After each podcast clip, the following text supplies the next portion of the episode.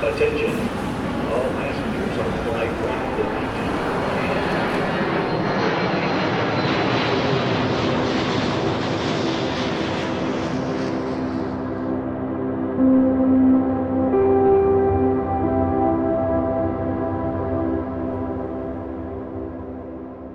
Bonjour à toutes et à tous, et salut à toi Gaëtan. Salut Alex, bonjour tout le monde. On est ravis de vous retrouver pour ce troisième épisode de Boarding Pass. Gaëtan, qu'est-ce que c'est Boarding Pass? Alors Boarding Pass, c'est un concept plutôt simple. On va partir à la découverte de deux artistes ambiantes, et plus précisément d'un de leurs titres qui nous a marqué et qu'on voulait vous faire partager. Exactement, et Boarding Pass, c'est le petit frère de notre podcast Ambient Travelers. Alors, dans cet épisode, nous sommes toujours dans notre avion et nous survolons encore les nuages. On aime bien les nuages, on aime bien s'y perdre, hein, Gaëtan? Cette douceur. Cette plénitude, ça fait du bien. Ah bah ça fait du bien, ouais. Vous pouvez donc maintenant détacher vos ceintures et profiter du vol en notre compagnie. Dans ce premier morceau, donc j'ai choisi de partir sur l'artiste prénommé Helios, donc de son véritable nom Keith Kenneth. C'est un compositeur-producteur et multi-instrumentaliste américain originaire de Pennsylvanie. Donc il va créer de la musique électronique plutôt donc de style ambiante sous le pseudonyme d'Helios, ainsi que de la musique de piano sous le nom de Goldmund. Il est également la moitié de Mount Julep, alors ça par contre excusez-moi pour la prononciation, c'est assez particulier, qui fait de la musique du coup indépendante. Il faut savoir que le duo c'est lui et son épouse. Donc en gros, pour Helios, quand on est intéressé par tout, pourquoi pas tout faire C'est plus simple. Voilà. C'est en gros, j'adore tous les styles. Je vais pas m'embêter. Je vais prendre chaque style et puis je vais prendre un projet autour de ça et puis on va faire un joli melting pot de ça. Pourquoi pas? Donc, qu'est-ce qu'on pose également de la musique pour le cinéma, la télévision, la danse et pour d'autres manifestations artistiques? Il a notamment créé la bande son la bande sonore pardon, du film documentaire Blood Road. C'est un film donc sur le mountain bike qui a été produit par euh, Red Bull. Red Bull, les boissons énergisantes. Voilà. On l'imaginerait pas trop dans ce, dans ce style-là, non non, c'est clair. Mais écoute, sa musique est quand même assez inspirante, donc je pense que les publicitaires l'aiment bien. C'est ce côté émotion qui, qui doit attirer aussi. Donc depuis 2004, Kenneth a produit des dizaines d'albums d'ambiance sous le nom d'Helios, ainsi que des offres post-classiques sous le nom, donc, comme je disais, de Gold Moon et de la pop, justement, sur son dernier projet. Et comme je le disais également, a retravaillé pour le cinéma et la télévision. On- donc on voit en lui, en gros, un touche-à-tout, un monsieur multitâche qui sait plutôt bien jongler entre les genres, histoire de plaire un petit peu à tout le monde.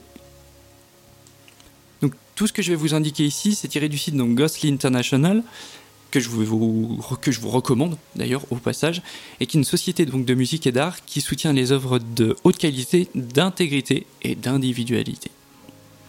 Donc il est donc précis que le jeune Kenneth a commencé à jouer de la musique à l'âge de 10 ans, donc plutôt, plutôt précoce, et a étudié les percussions au Berklee College of Music de Boston, donc publiant à ce moment-là le premier album d'Helios, alors qu'il était encore à l'école. Ah oui, ça, commence, ça remonte alors, ouais. Attends, je te sors des petites anecdotes sympas quand même là. C'est hein. fou ça, ok. Et attention, là donc je vais le citer. Donc au début, nous n'avions pas l'intention de sortir quoi que ce soit. Helios était juste un moyen pour moi d'expérimenter la musique sans avoir rentré dans un groupe. Je pouvais le faire tout seul quand je voulais. Alors attention, question à 10 000 dollars, ça te fait pas penser à quelque chose qu'on a vu dans un- épisode précédent, ça par hasard? Mais alors complètement, dans l'épisode 1, on parlait d'Amok, et ils étaient complètement dans, dans ce même état d'esprit. Ils voulaient pas sortir leur musique en fait. À se demander pourquoi. mais, ouais. oui, mais qu'est-ce qu'ils ont ces artistes qui veulent pas sortir leur musique? C'est fou ça. Non, bah j'y vois un peu d'égoïsme quand même. En gros, je fais les choses pour moi et puis euh, comme ça, je fais comme je veux. Après, ce côté liberté euh, artistique, ça peut être sympa aussi. C'est vrai.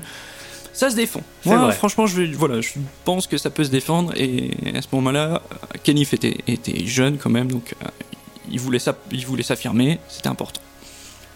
Donc le projet d'enregistrement reste son son exutoire, créatif le plus personnel et le plus autonome. Donc là, je le recite à nouveau. Donc quand je m'assois pour écrire, je me perds et j'aime être dans cet espace de tête séparé de moi-même. Mon esprit est moins distrait quand je suis quand je sais que tout est sombre dehors. Ce qui peut laisser à penser euh, qu'une grande partie de ses compositions se font euh, du coup la nuit. Ça Alors peut moi- être euh, une Ouais. inspiration pour lui. hein. Moi, ça me fait penser à quelque chose. Je sais pas si tu as vu le dernier Pixar Soul. Mhm. qui est sorti. Euh, et du coup, il y a ça en fait. On voit cet artiste où, qui se perd en fait. Il est dans la musique et du coup, tout l'extérieur disparaît. Pour du coup, il se concentre que sur la musique et il est comme dans un autre monde. Et en fait, on parle de cet état-là et je trouve que, bah voilà, euh, Elios, il le, il le décrit très très bien. C'est intéressant ce que tu dis là, Alex, parce que moi, ça me fait penser aux épisodes précédents, notamment à ce que je disais la semaine dernière sur Dear Gravity.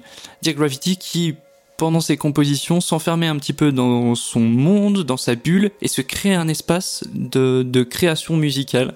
Donc c'est à partir de cet espace-là qu'il avait l'inspiration, et il intégrait sa musique dans ces espaces-là. Donc ça correspond à, ce- que, ce que peut nous présenter Helios, et ça nous correspond un petit peu aussi à ce que peuvent nous présenter d'autres titres, euh, ou en tout cas d'autres artistes ambiantes. Et rien que pour ça, c'est vrai que c'est assez intéressant, finalement. Je, je pense que c'est en fait commun à, à tous les artistes, pas que les musiciens, qui arrivent à se perdre complètement dans leur inspiration et dans leur art, et, et du coup qui se déconnectent du monde pendant qu'ils sont en train de créer. Je pense que c'est tout simplement ça. J'ai décidé de partir sur le titre Nothing He Can, donc sorti en 2012 sur son album Moiti, qui est sorti donc uniquement sous forme numérique. Toujours selon les infos de Ghostly, donc ça c'est leur avis, leur avis propre. Hein. Donc l'album, étant plus lent et plus méditatif que ses précédents travaux, cela fait donc de cet album un parfait exemple pour exprimer ce qu'est l'ambiance. Bon, ça c'est c'est leur pensée propre, chacun a sa petite pensée de l'ambiance, j'imagine. Je vous laisse donc découvrir ce titre et on se retrouve juste après.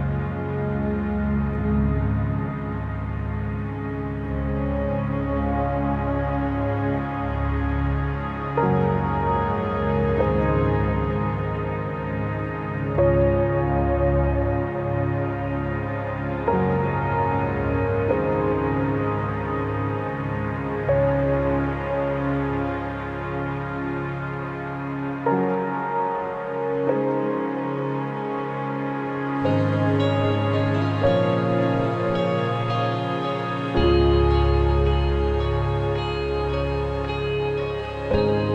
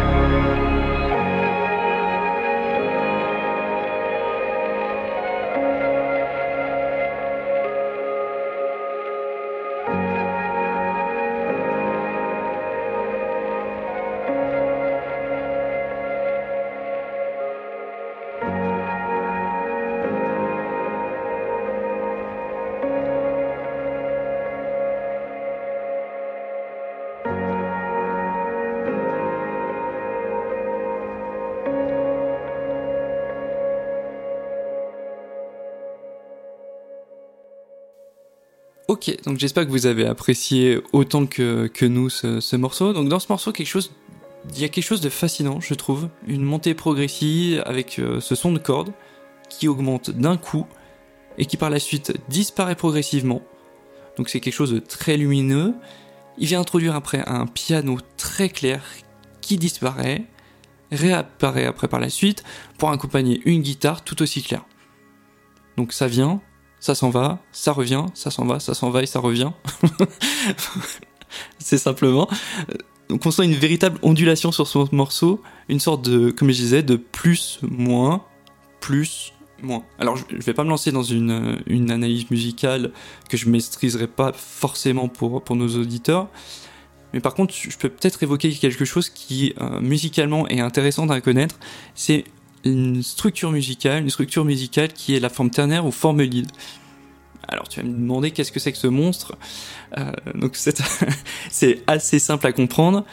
On le retrouve dans certains grands airs d'opéra et dans certaines mélodies, et c'est symbolisé par les lettres. Donc A, B, A'. Donc on a d'abord une première structure, donc la structure globale. On a une première partie A, une première partie B, et après la première partie revient avec des variations. Généralement, c'est des variations de ton qui sont effectuées. Cette structure-là mm, me ramène assez à ce morceau-là. Donc pareil, je vais pas aller trop trop loin dans tout ça. C'est plus un, un ressenti perso que j'ai. Après, on peut se dire aussi que Kenneth, avec ses connaissances de pianiste, ça pourrait laisser à penser qu'effectivement, il a connaissance lui-même de ça et qu'il pourrait s'en servir pour ses créations de morceaux, tout simplement. Ça doit être le cas. Parce que là, on rentre carrément dans la technique, et, je pense que la technique, il l'a, ça, il n'y a pas de problème. Et, il l'a certainement pensé comme ça, ce morceau. Oui, après, comme je disais, hein, je veux, je veux pas induire aussi nos auditeurs, euh, en tout cas, dire quelque chose de, de faux. C'était surtout pour présenter cette structure qui, pour moi, pouvait être associée en tout cas à ce, à ce morceau, tout simplement. D'accord. Moi, je trouve que tu as choisi le titre euh, qui a longtemps représenté Helios, en fait. Euh, alors, j'aime beaucoup ce piano. C'est un album qui date de 2012, je crois que tu l'as dit. Et, euh, et, je trouve que en fait, c'est quelque chose qui. C'est un morceau qui est pas démodé. il pourrait encore sortir aujourd'hui et ça passerait. Ça, reste de l'ambiance qui se fait encore, moi, je trouve. C'est pas démodé. Par contre, on sent un gros changement dans le style d'Helios au fur et à mesure des années, parce que quand tu écoutes ce titre et son dernier album qui est paru l'année dernière, qui s'appelle Domicile, mhm. on sent quand même un gros changement de style, hein. ou même encore avec son album d'avant, Veriditas, que j'aime beaucoup. Je dirais pas que c'est moins accessible actuellement, mais on est sur quelque chose de moins, ouvrez grand les guillemets, commercial. voilà. Euh, c'était déjà un peu vrai avec l'album de 2018, Veriditas, mais voilà. Euh, je trouve que, Mais je trouve en tout cas, voilà, je redis, moi je trouve que c'est un très bon titre, qui est pas du tout démodé, qui passe encore très bien aujourd'hui. Et ça fait du bien de se prendre une bonne douche de piano mélodique. On recharge nos batteries de bonnes ondes positives avec ce morceau. Moi je trouve, voilà. Ça fait du bien. Ah bah, en tout cas, c'est très beau ce que tu dis. Hein. Une petite douche de piano comme ça, là. Ouais, une douche de piano, bim. Douche de piano, ça fait toujours du bien. Pour ma part, moi j'ai choisi un artiste francophone qui officie sous le pseudo de Lamas, si je prononce bien. Alors Lamas c'est un Canadien montréalais et il nous offre à travers son travail de longues plages d'ambiance atmosphérique et contemplatif. De ce que j'ai pu trouver sur le net, c'est un adepte du field recording, c'est-à-dire qu'il enregistre les bruits extérieurs, comme la nature, la ville, etc., et mhm. les intègre dans sa musique, certainement passé dans de nombreux effets. Dans une de ses interviews que j'ai trouvées, il avoue être plus intéressé par les textures sonores plutôt que les rythmiques. Et je trouve que ça s'en ressent vraiment dans son travail. C'est un travail atmosphérique, mais moi je trouve qu'il reste accessible. On n'est pas dans la mélodie, mais on est, reste dans, dans la texture, dans le travail sur la texture sonore. J'ai choisi le titre dégradé qui est paru sur le label Past Inside the Present, et euh, je vous laisse le découvrir.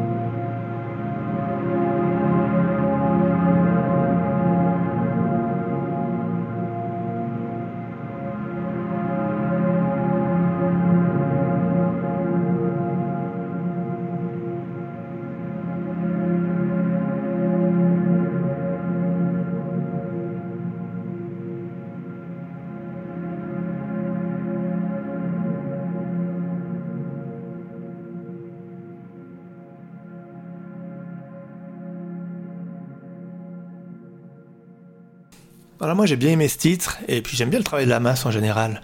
Là on est clairement sur de la répétition d'accords, mais voilà, je trouve que c'est bien fait, ces textures sont douces, on entend les petits sons à l'arrière qui apportent une sorte de vie autour du thème principal.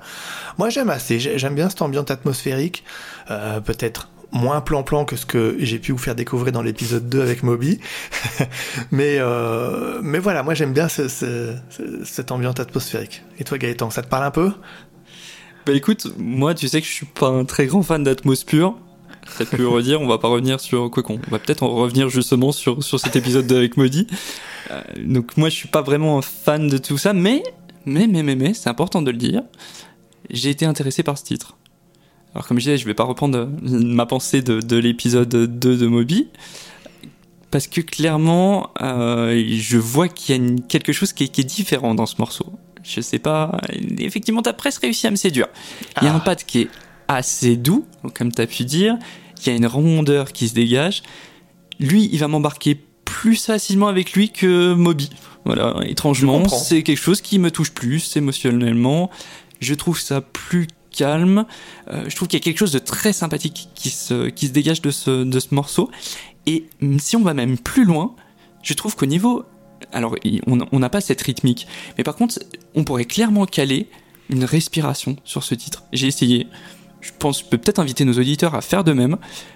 Vous pouvez caler votre respiration à ce titre-là, parce qu'on a quelque chose de très répétitif, mais en même temps, c'est très apaisant. Et vous allez voir, vous allez vous caler sur c'est presque un petit, un petit exercice de sophrologie sympa, ça. Hein. Ah, ça c'est intéressant, ça. Et tu me fais bien plaisir, effectivement.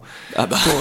Pour, se lancer dans la méditation ou, tout simplement une invitation au calme, je pense que ce titre pourrait tout à fait faire l'affaire. Ah bah, invitant nos auditeurs à découvrir ce titre par ce biais, effectivement. Exactement. Rendez-vous sur notre chaîne YouTube où il est disponible euh, à l'écoute, tout comme celui de Helios, Nothing It Can. L'épisode 3 de Boarding Pass touche maintenant à sa fin. On a été heureux de vous le présenter. On espère que vous avez pu faire de belles découvertes à nouveau avec nous. Vous pouvez nous retrouver sur toutes les plateformes de podcast, Spotify, Apple Podcast. N'hésitez pas à nous laisser un 5 étoiles, c'est toujours appréciable. Des petits commentaires aussi, ça nous permet d'avancer. Et puis si vous avez des propositions à nous faire sur des titres, n'hésitez surtout pas à nous contacter. Alex, on peut nous retrouver aussi sur d'autres réseaux? Bien sûr, on nous retrouve sur Instagram, sur Facebook et sur Twitter. Et encore une fois sur notre chaîne YouTube, n'hésitez pas à vous abonner pour découvrir plein de musique ambiante. Et eh ben parfait, mais écoute, on va finir comme euh, tous les épisodes sur une jolie citation de Philippe Paul et Villard. Dans un voyage, ce n'est pas la destination qui compte, mais toujours le chemin parcouru. Bonne semaine, à la semaine prochaine, et puis à bientôt quand même. Et à bientôt.